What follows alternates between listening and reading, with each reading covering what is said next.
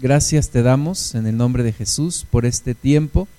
Señor, habla nuestro corazón, disponemos todo nuestro ser para recibir tu palabra y Espíritu Santo, guíanos por favor en este tiempo.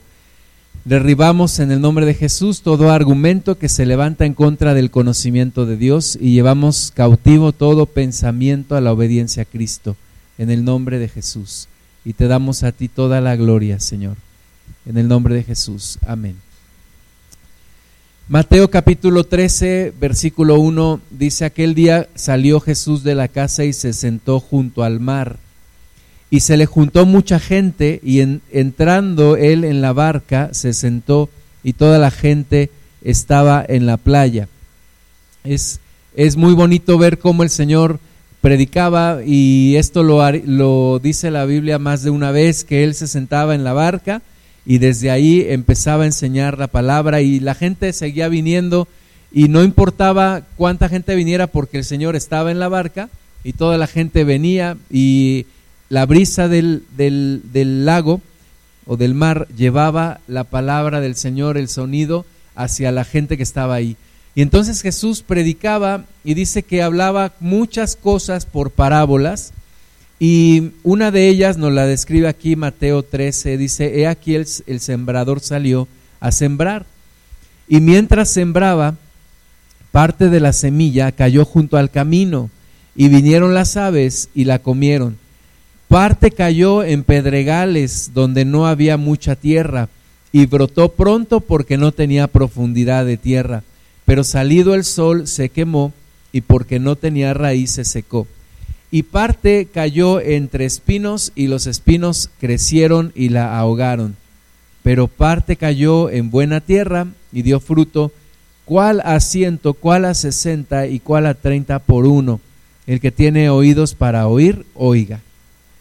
Entonces, el Señor predicaba a través de parábolas y muchas veces la gente no entendía, pero no le preguntaban. Es como en la escuela cuando está explicando el maestro y nadie entiende nada, pero nadie pregunta. Y el maestro dice, ¿todo está claro? Sí, sí, todo está bien claro. Ajá, sí, como no. Pero nadie pregunta por miedo de parecer tonto. Eh, el hermano Wayne dice que a veces es bueno quedarse callado dice, más vale que piensen que eres un tonto a que hables y lo confirmen, ¿verdad? Pero a veces no está bien quedarse callado y hay que preguntar. Y entonces ellos pues escucharon la parábola, no entendieron nada, pero los discípulos, dice el versículo 10, se acercaron y le preguntaron, ¿por qué les hablas por parábolas? Entonces el Señor Jesús les dice, su corazón está tan engrosado que oyendo no oyen y, viendo no ven, teniendo ojos no ven teniendo oídos no escuchan, no disciernen, pero a ustedes les es dado el eh, recibir eh, la palabra y escuchar y ver el reino de Dios. Y entonces les empieza a explicar la parábola del sembrador en el versículo 18. Dice, oíd pues vosotros la parábola del sembrador. Cuando alguno oye la palabra del reino y no la entiende, viene el malo y arrebata lo que fue sembrado en su corazón. Este es el que fue sembrado junto al camino. Entonces hay una porción de gente que escucha la palabra de Dios, pero no la entiende. No entiende y pues estuvo muy bonito, pero no la entendí. Yo sentí muy bien, pero no entendí nada. Y entonces dice la Biblia que el diablo inmediatamente viene y roba la palabra. Antes de que la entiendas, se la roba. Por eso es importante anotar, traer Biblia, subrayar, anotar en el cuaderno y meditar la palabra para poderla entender. Entonces, ese es el que fue sembrado junto al camino. Luego dice el versículo 20, y el que fue sembrado en pedregales, este es el que oye la palabra este también oye la palabra y al momento la recibe con gozo, pero no tiene raíz en sí, sino que es de corta duración. Pues al venir la aflicción o la persecución por causa de la palabra, luego tropieza. Ese es el que fue sembrado en pedregales. Entonces hay una parte de personas, hay una porción de personas que escuchan la palabra, la reciben con gozo, Pero cuando vienen los problemas, entonces ya ahí es cuando no se, no se arraigan, no continúan y dicen, pues yo pensé que las cosas iban a ser diferentes. Y por causa de la aflicción y por causa de la persecución, la palabra eh, ya, no, ya no penetra y entonces dice luego tropieza. Y esa fue de corta duración, es como una hierba que crece y luego se seca y ahí quedó. Luego versículo 22, el que fue sembrado entre espinos, este es el que oye la palabra, pero el afán de este siglo y el engaño de las riquezas ahogan la palabra y se hace infructuosa. El que dice, bueno, pues la verdad es que a mí todavía me llama la atención el mundo, yo todavía quiero andar en la parranda, yo todavía quiero hacer cosas en, en el mundo o la gente que se afana demasiado por las riquezas, yo quiero trabajar y aunque sea domingo no me importa y siempre está trabaje y trabaje y trabaje y dice que ese es el que fue sembrado entre espinos porque los afanes son tantos que cuando empieza a crecer la palabra la ahogan. Gente que siempre está corriendo para un lado y para el otro y trabajando en un turno y en otro y siempre está afanada o poniendo algo por delante de la palabra de Dios y finalmente la palabra pues se ahoga. Versículo 23, más el que fue sembrado en buena tierra, ese es el que oye y entiende la palabra y da fruto y produce a ciento y a sesenta y a treinta por uno. Entonces, es necesario oír la palabra, dice, entenderla, dar fruto y producir. Ahora, esta porción de gente que, eh, que da fruto, también tiene que enfrentar los afanes de las riquezas, también tiene que enfrentar la persecución, también tiene que despertarse para poder entender la palabra, pero finalmente da un fruto. Y yo quiero enfocarme hoy en ese segmento de personas que cuando viene la aflicción, dice el versículo 21, no tiene raíz y es de corta duración y a causa de la aflicción y de la persecución, tropieza y no persevera en la palabra de Dios. Hermanas y hermanos, todos tenemos problemas, todos tenemos problemas. Dice la Biblia que los mismos problemas enfrentan nuestros hermanos en todo el mundo. A veces pensamos, ay, ¿cómo sufro? ¿Cómo sufro? Y soy el único que sufre. Soy el único que tiene problemas. No eres el único y no eres la única que sufre problemas. Todos enfrentamos problemas. Recuerda que estamos en medio de una lucha espiritual. Entonces las aflicciones van a llegar. Van a venir las aflicciones. La palabra de Dios está sembrada en tu corazón, pero el diablo no quiere que des fruto. No quiere que permanezcas. El diablo no quiere que sigas adelante.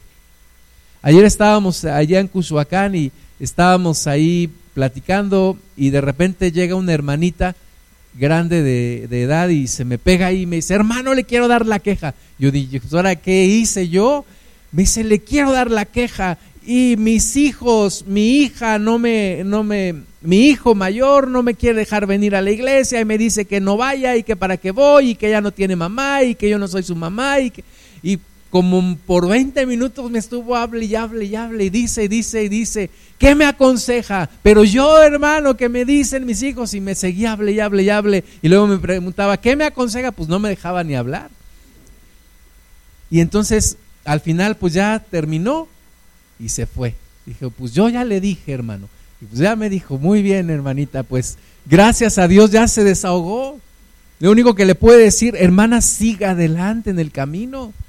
Siga adelante. Todos tenemos problemas, hermanos. Todos tenemos aflicción, persecución, problemas por nuestras malas decisiones, por nuestro pasado, todos tenemos situaciones en el corazón que todavía tenemos que sanar y de repente brotan las cosas y el diablo de ahí se agarra para causarnos problemas y hacernos tropezar. Pero el que persevera, el que entiende la palabra, el que la oye primero, la entiende, da fruto y produce a ciento por uno. Hay que perseverar, hay que continuar adelante. Vamos a leer Hechos capítulo 14. Hechos capítulo 14. El camino del, del, Señor no es un camino fácil, no es un camino sencillo. Entonces, no nos debemos de sorprender cuando hay aflicciones, cuando hay problemas, y no debemos desanimarnos, hay que continuar adelante, hay que seguir adelante, no, de, no decaernos y decir, pues yo pensé que iba a ser diferente, yo nunca voy a cambiar o nunca se van a acabar los problemas, etcétera. No, hay que seguir adelante, hay que pelear la buena batalla. Hechos 14, acababan de apedrear a, a Pablo allá en Listra. Y cualquiera pudiera pensar, pues ya después de ahí yo creo que ya no van a predicar la palabra porque los apedrearon, casi los matan, los arrastraron y todo, y, ellos siguen predicando la palabra y dice en Hechos 14, 21, después de anunciar el Evangelio a aquella ciudad y de hacer muchos discípulos, volvieron a Listra, a Iconio y a Antioquía confirmando los ánimos de los discípulos, exhortándoles a que permaneciesen en la fe. Fíjate, después de todo lo que vivieron, todavía regresan a esas ciudades confirmando los ánimos de los discípulos, exhortándoles a que permanezcan en la fe, diciéndoles ustedes no se no se agüiten, no se desvíen, no se cansen, sigan adelante. Hay adversidades, hay problemas, pero hay que seguir adelante ¿Por qué? Dice, es necesario que a través de muchas tribulaciones entremos en el reino de Dios. Hermanas y hermanos, aquí no estamos en pare de sufrir. Aquí no decimos pare de sufrir, no. Aquí decimos que es necesario que a través de muchas tribulaciones entremos en el reino de Dios. Necesitamos vivir aflicciones, necesitamos pasar por adversidades. Y no dice que varias, dice que muchas, muchas tribulaciones. Aquel que no es consciente de esto finalmente no persevera en el camino. Muchas tribulaciones, dice la palabra, que de muchas aflicciones Dios levanta al justo. De muchas aflicciones, de muchas tribulaciones. Pablo les dice, yo creo que después de que lo, lo veían y a lo mejor yo me lo imagino con unos curitas en la cara y unas vendas en los brazos y en las piernas y, y todavía les dice, hermanos, ánimo, permanezcan en la fe, no se me agüiten, no se me espanten, esto es normal, hermanos, no tengan miedo, adelante en Cristo, porque es necesario que a través de muchas tribulaciones entremos en el reino de Dios. Esa es la vida de un cristiano y esa es la vida de una persona que continúa hasta el final, hasta el final. De nada nos sirve haber empezado si no terminamos. De nada nos sirve lo que hemos vivido si no llegamos a la meta. Habrá sido en vano. Si no llegamos a la meta, de nada nos sirve haber empezado. No importa cuánto hayas avanzado, si no terminas, de nada te sirvió.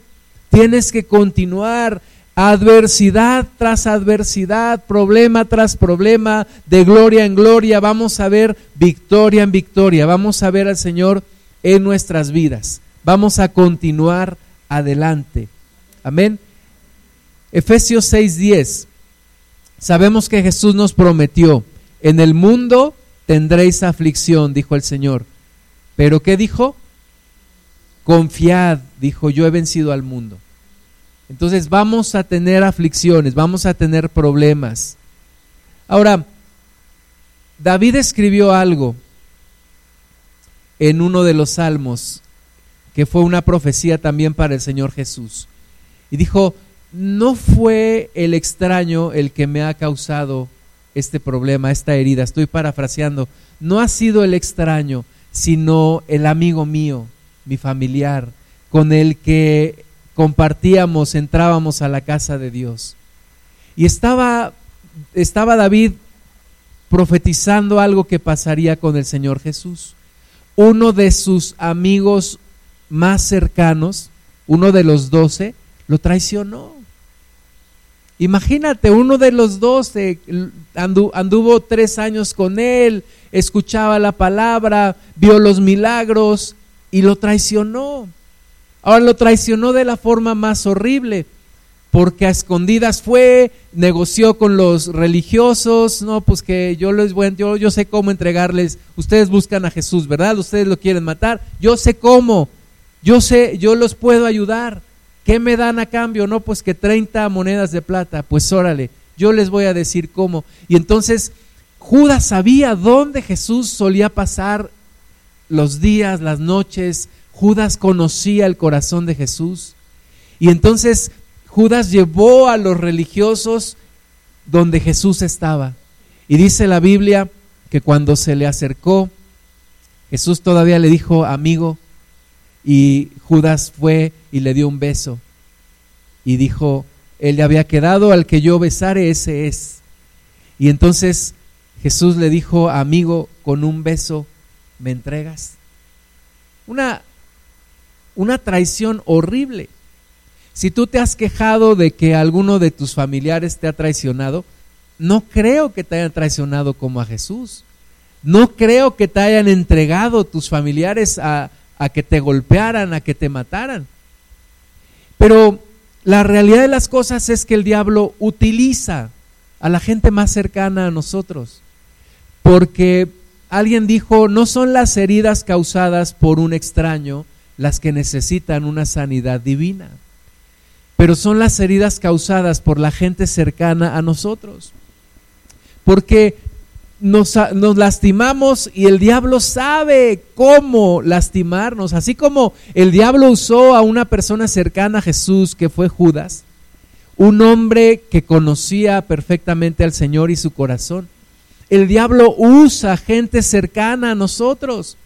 A través de nuestros errores, a través de nuestras dificultades, peleamos, nos herimos, nos lastimamos, sabemos dónde le duele a, la persona, yo sé qué decirle a la persona para lastimarla. Y el diablo sabe que yo sé qué decir para lastimar a ese familiar mío. Y entonces el diablo busca usarme a mí para lastimar a mi familiar.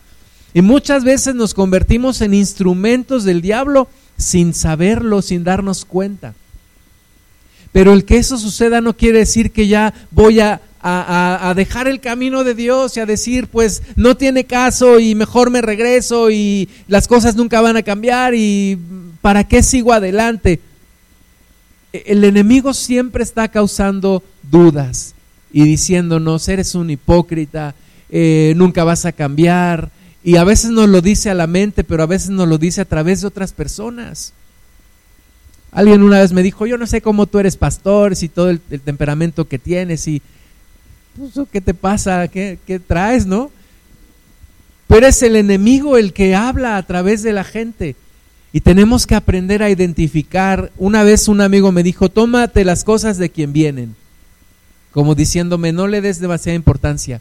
Y tú y yo tenemos que aprender que las heridas vienen, sí, en una persona, a nosotros, pero la fuente de todo eso es el diablo, que nos quiere derribar, que nos quiere poner tropiezo, que no quiere que continuemos, que no quiere que sigamos adelante. Si el mismo diablo le dijo a Jesús, si eres el Hijo de Dios, ¿verdad? Lo puso en tela de juicio a Jesucristo, el Hijo de Dios. Le dijo, si eres el Hijo de Dios, si es verdad que eres el Hijo de Dios. Y muchas veces a nosotros nos dicen, ay, no que muy cristiana, no que muy cristiano, no que eras muy, muy religioso, no que eras muy santo, ¿y por qué reaccionas así? La verdad es que nunca cambias, no has cambiado y es el, el mismísimo Satanás a través de la gente. ¿Alguna vez el diablo te ha usado? Seguro que sí. El diablo nos usa cuando no estamos atentos. Si usó a Pedro, ¿verdad? Y el Señor Jesús le dijo a Pedro, aléjate de mí, Satanás, porque no pones las, las cosas, tus ojos en las cosas de Dios. Entonces, hermanas y hermanos, hay que seguir adelante. Efesios 6, 10, eh, el, el viernes en la noche Pablo nos hablaba de la armadura de Dios y dice, por lo demás, hermanos míos, fortaleceos en el Señor. En lugar de que te debilites, no, fortalécete en el Señor. Busca fortalecerte en el Señor. Si ya las adversidades están viniendo a ti, no te debilites, fortalécete en el Señor. Tómate tu chocomil que espiritual y sigue adelante como Pancho Pantera. Tómate tus vitaminas espirituales, no es comercial. Pero tómate tus vitaminas espirituales, tus espinacas como Popeye, ¿verdad? Cuando ya estaba ahí bien, ya casi lo mataba el Brutus aquel pero se tomaba sus espinacas y, ah, otra vez, así hermanos, dice la palabra, fortaleceos en el Señor. No te debilites, no te agüites, no te canses, fortalécete en el Señor.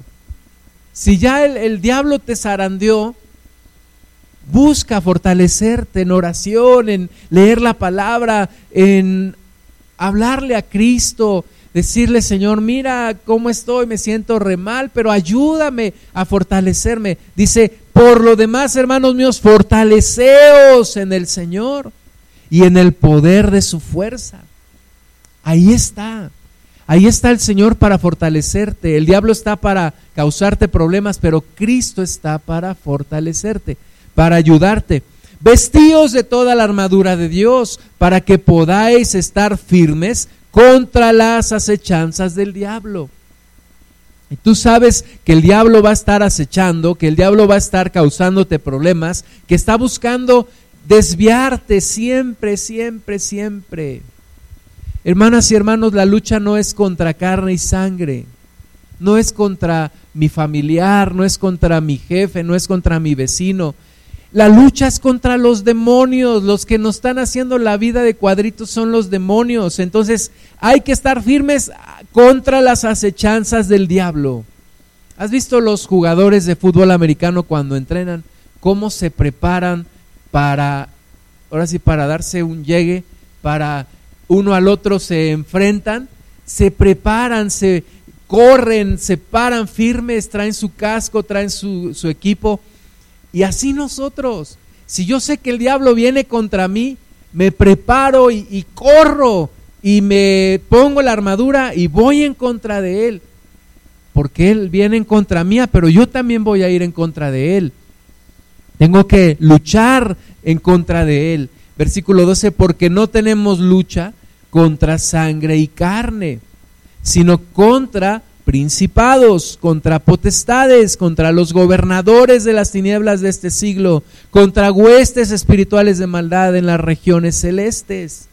Nuestra lucha no es contra hombres y mujeres, aunque parezca que sí, aunque parezca que tenemos que acabar con los demás, no, no tenemos que acabar con los demás, tenemos que reprender al diablo que nos está causando problemas entre nosotros y se está burlando de nosotros y se está riendo a carcajadas de nosotros porque nos está causando problemas.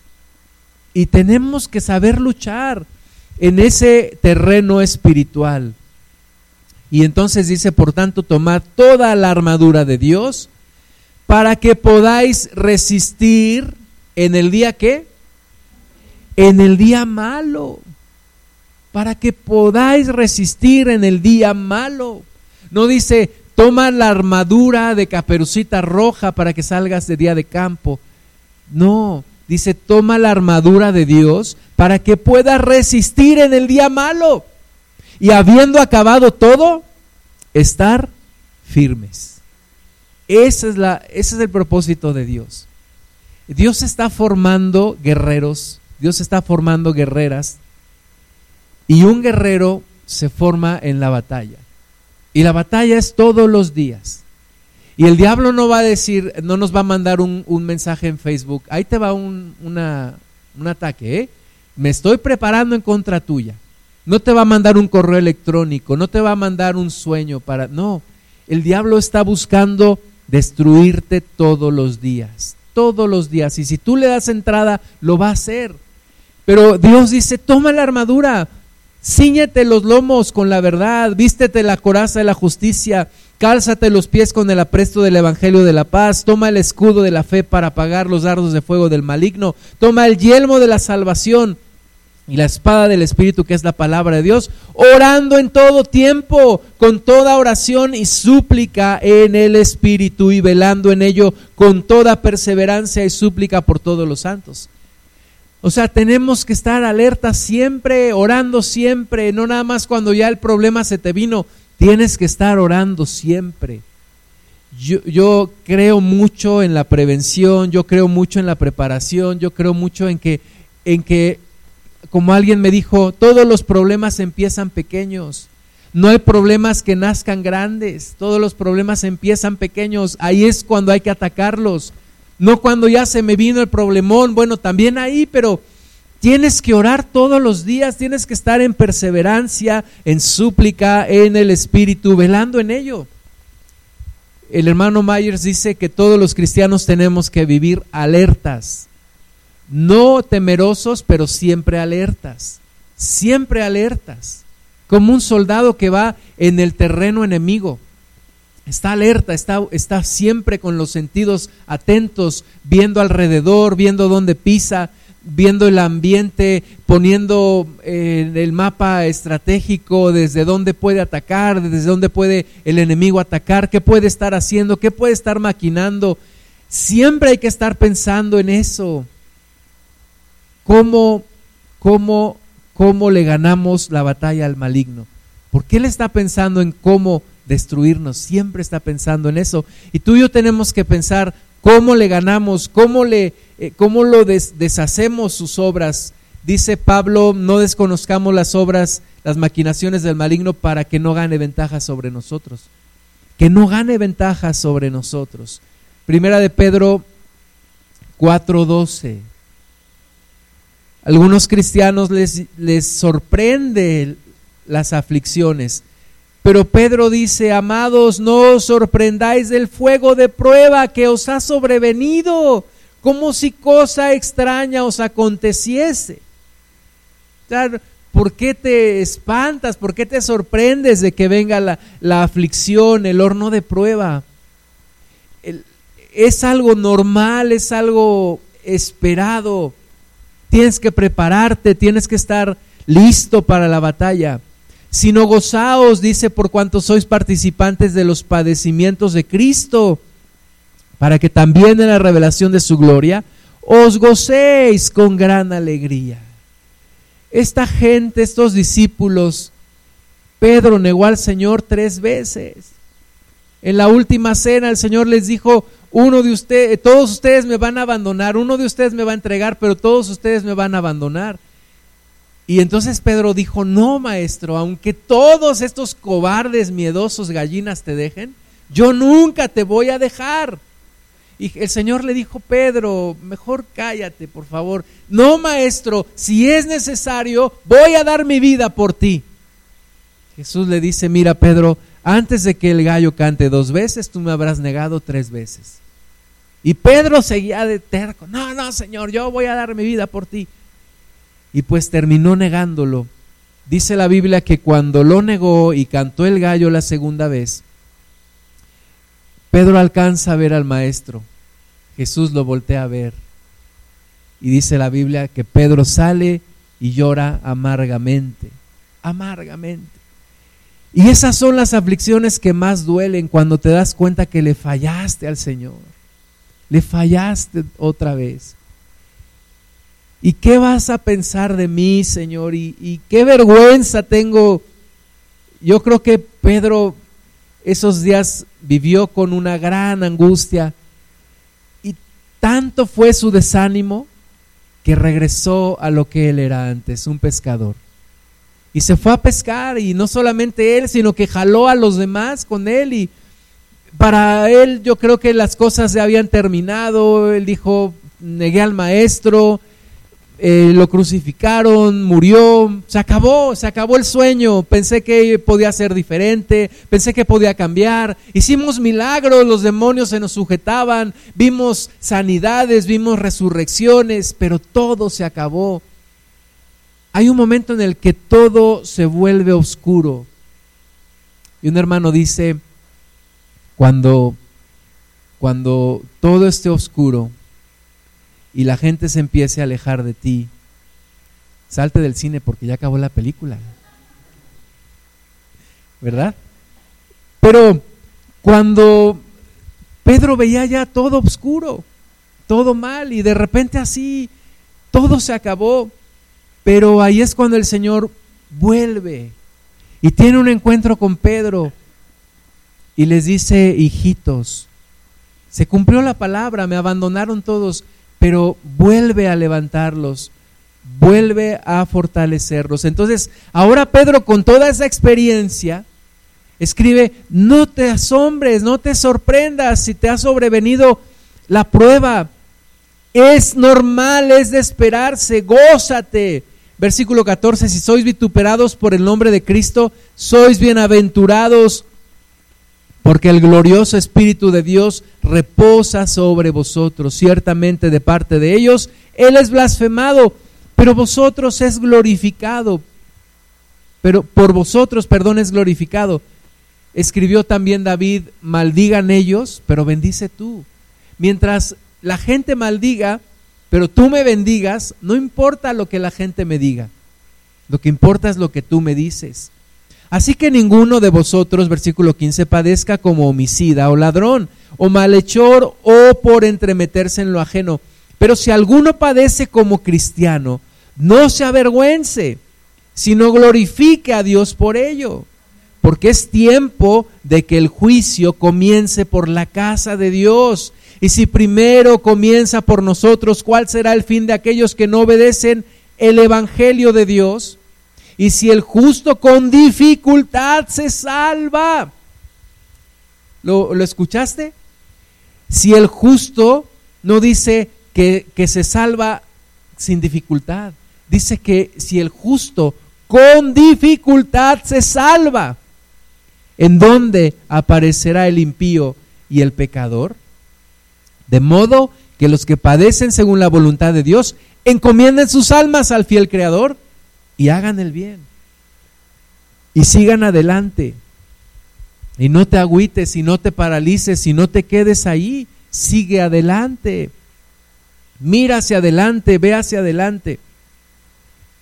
Hay personas que se toman demasiado en serio la vida y hay personas que se la toman demasiado en broma.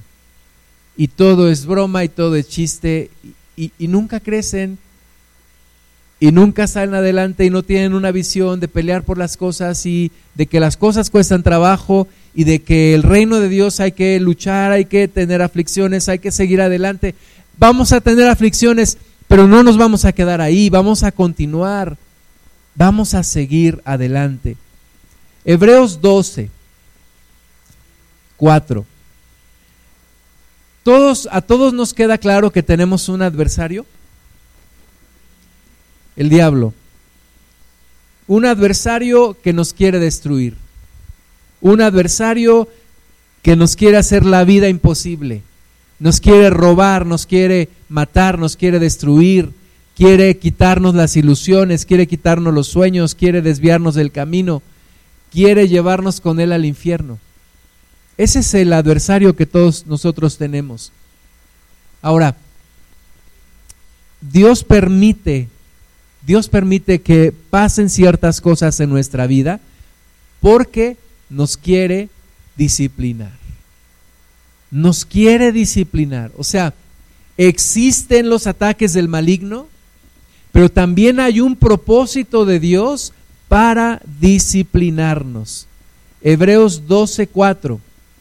Porque aún no habéis resistido hasta la sangre, combatiendo contra el pecado yo interpreto esto como no sean chillones, no sean chillones, todavía no resisten hasta la sangre combatiendo el pecado. ¿Quién resistió hasta llegar a la sangre combatiendo contra el pecado? El Señor Jesús. Entonces, pero nos dice ustedes, ustedes no exageren, dice, y ya habéis olvidado la exhortación que como a hijos se os dirige, diciendo, Hijo mío, no menosprecies la disciplina del Señor, ni desmayes cuando eres reprendido por Él, porque el Señor al que ama disciplina y azota a todo aquel que recibe por hijo. Si soportáis la disciplina, Dios os trata como a hijos. Porque, ¿qué hijo es aquel a quien el Padre no disciplina? Pero si se os deja sin disciplina, de la cual todos han sido participantes, entonces sois bastardos y no hijos. Por otra parte, tuvimos a nuestros padres terrenales que nos disciplinaban y los venerábamos. ¿Por qué no obedeceremos mucho mejor al Padre de los Espíritus y viviremos? Y aquellos ciertamente por pocos días nos disciplinaban, como a ellos les parecía, pero este para lo que nos es provechoso, para que participemos de su santidad. Es verdad que ninguna disciplina al presente parece ser causa de gozo, sino de tristeza, pero después da fruto apacible de justicia a los que en ella han sido ejercitados. Entonces, el Señor al que ama, ¿qué? Disciplina. Y al que recibe por hijo, por hijo, ¿qué le hace? Lo azota. Ahora sí que no te azotes tú. El Señor te va a azotar. A ti y a mí. Nos disciplina. ¿Y qué, ¿Y qué nos dice el escritor de Hebreos, el Espíritu Santo? Nos dice que no olvidemos la exhortación y nos dice que no desmayes cuando eres reprendido por el Señor y nos dice que no menospreciemos la disciplina del Señor. Entonces somos disciplinados también por el Señor. El apóstol Pablo decía que había un mensajero de Satanás que venía y de vez en vez lo abofeteaba. Y Pablo le decía al Señor, quítame esto.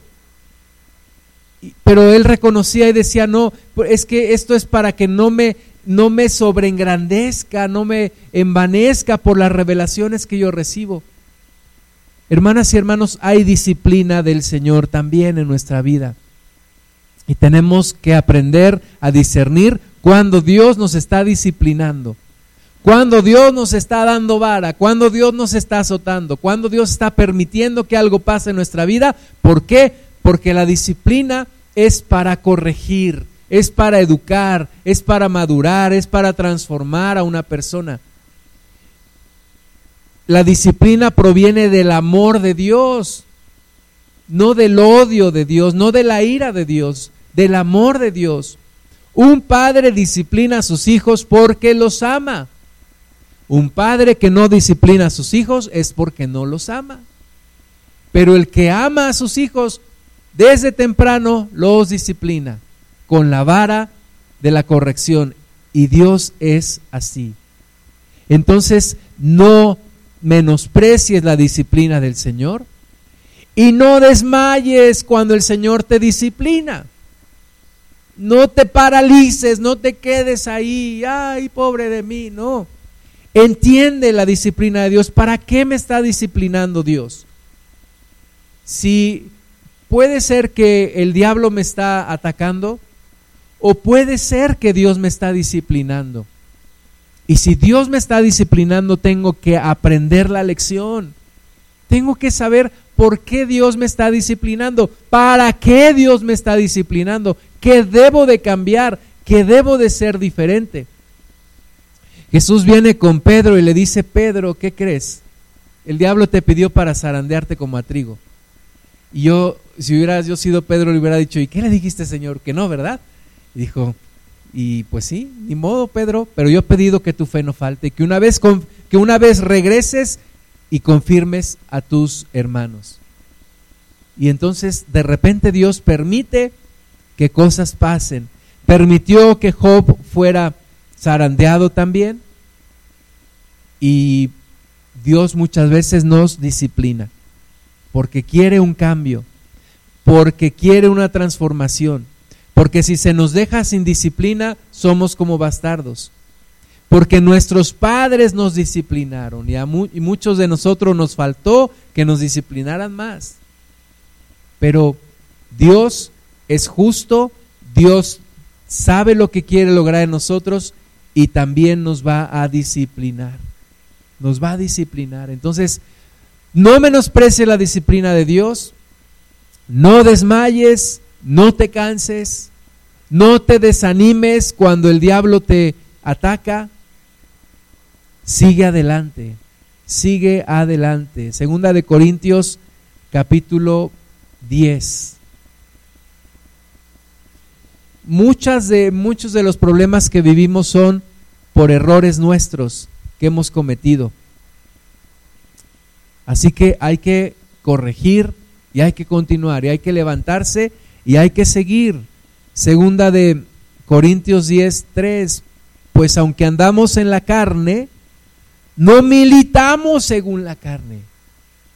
Aunque andamos en la carne, no militamos según la carne. Porque las armas de nuestra milicia no son carnales, sino poderosas en Dios para la destrucción de fortalezas. Entonces, ante los ataques del maligno, no podemos responder en la carne. No podemos pelear en la carne. No podemos decir, pues ahora ahí te va una imposición de manos y ahí te voy. Y peleamos. No, tenemos que pelear con las armas de nuestra milicia. Si nuestra lucha no es contra carne y sangre, nuestras armas tampoco son en la carne.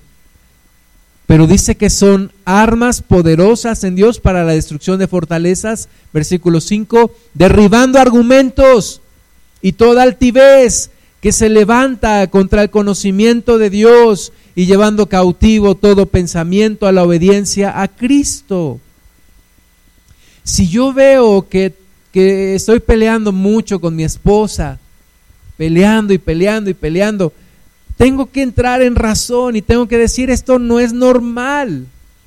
Esto no es normal, tengo que, a ver, vamos a sentarnos, vamos a analizar qué está pasando en nuestra vida en dónde el diablo se está metiendo, por qué nos está causando estos problemas. Y vamos a echarlo en el nombre de Jesús y vamos a echarlo fuera. Vamos a derribar los argumentos porque los argumentos se convierten en fortalezas. Los argumentos que se levantan en contra del conocimiento de Dios. Y decirle, oye, yo pienso que tú me odias. Y tu esposa te va a decir, pues yo pienso lo mismo de ti. Y entonces le dices, pues la verdad es que no, no te odio, de repente te digo cosas y, y después me arrepiento. Y entonces ahí se empieza a deshacer el argumento en contra del conocimiento de Dios, ahí se empiezan a deshacer los malos entendidos, los problemas pero tiene que haber una inteligencia, no una inteligencia emocional, una inteligencia espiritual, una inteligencia en el espíritu. Hay un demonio que se está metiendo entre nosotros, hay que sacarlo, hay que echarlo fuera. Estoy teniendo problemas en mi trabajo, a ver, me pongo a orar, ¿dónde está la situación? ¿En dónde está el argumento? ¿Dónde está la fortaleza? Y entonces con las armas espirituales la derribo en el nombre de Jesús. Me levanto en contra de eso en el nombre de Jesús. Nuestra lucha no es contra carne y sangre y las armas de nuestra milicia no son carnales. No lo son. Santiago 1:12. Y todo esto hay que aplicarlo, hermanas y hermanos. Si solo lo escuchamos, pues hay que entenderlo también, no solo escucharlo. Y no solamente escucharlo y entenderlo, hay que aplicarlo. Hay que vivirlo. Hay que vivir en victoria. Hay que pelear la buena batalla. Hay que glorificar el nombre del Señor. No dejes que el diablo te condene. Alguien dijo, si el diablo te recuerda tu pasado, Tú recuérdale su futuro. Él se va a ir al infierno. Y pelea la buena batalla. Pablo dijo, si Dios es el que perdonó, ¿quién condenará? ¿Quién condenará a los escogidos de Dios? Si ya me di cuenta que cometí un error, me pongo a cuentas con el Señor, le pido perdón y sigo adelante. Me levanto en el nombre de Jesús y sigo adelante. Santiago 1.12 Bienaventurado el varón que soporta la tentación. Porque cuando haya resistido la prueba, recibirá la corona de vida que Dios ha prometido a los que le aman.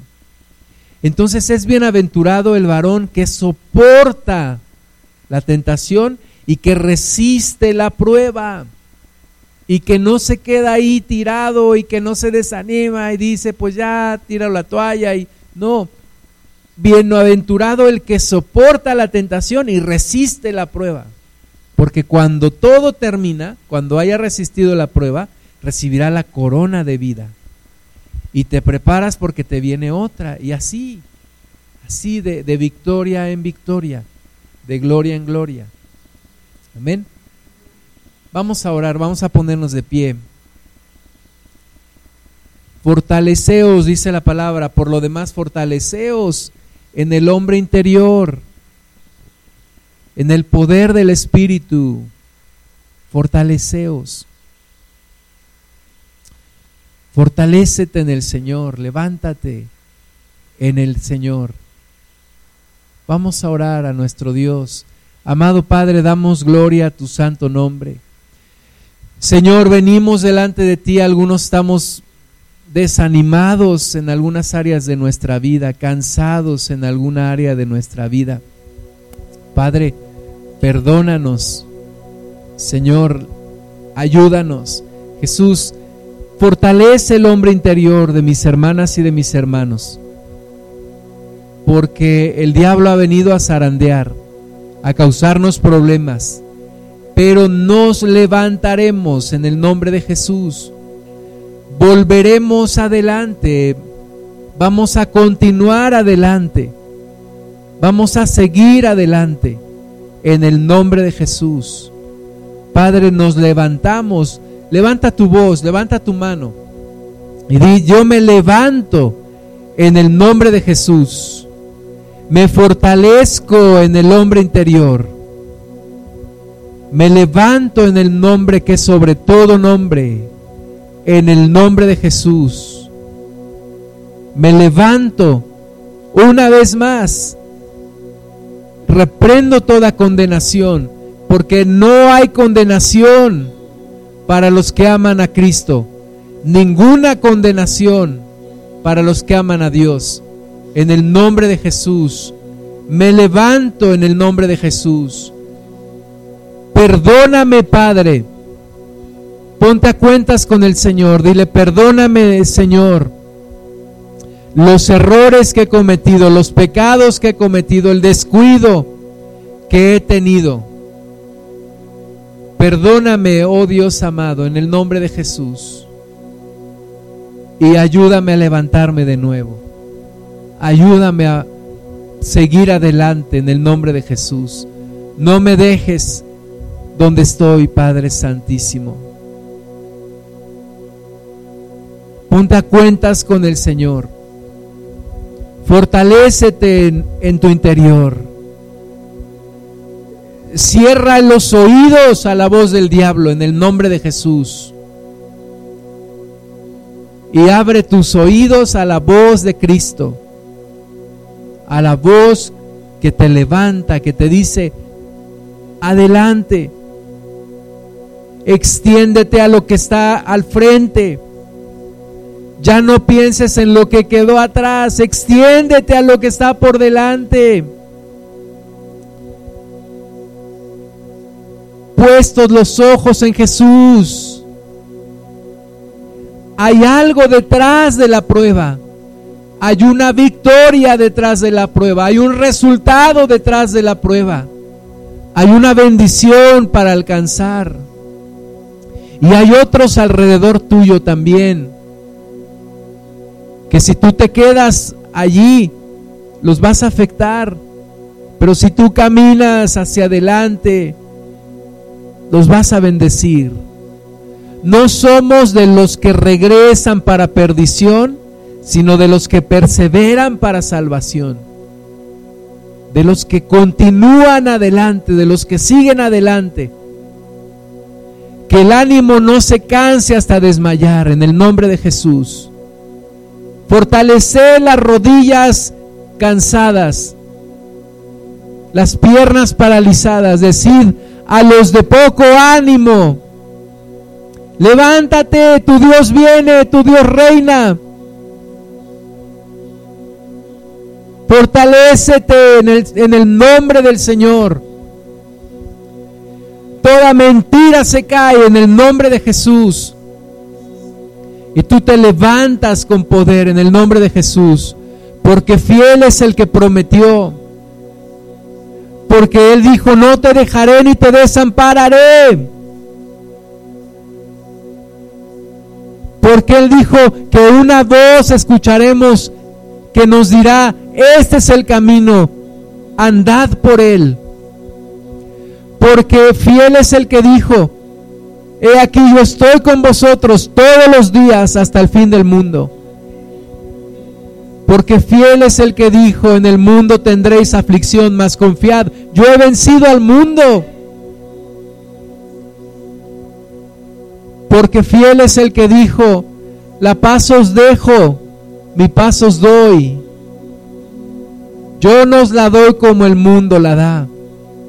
No se turbe vuestro corazón ni tenga miedo. Señor, habla nuestro interior. Tócanos, Espíritu Santo. Levántanos, Señor.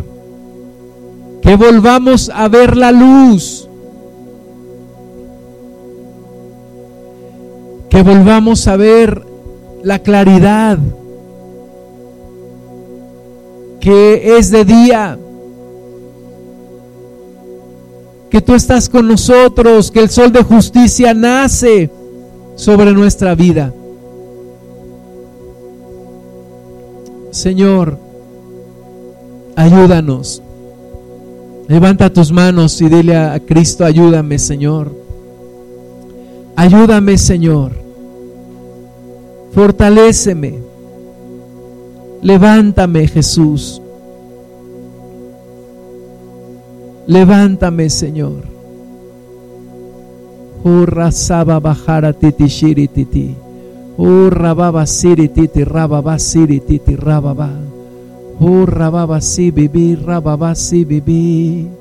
Urra baba rili ribibi si bibi.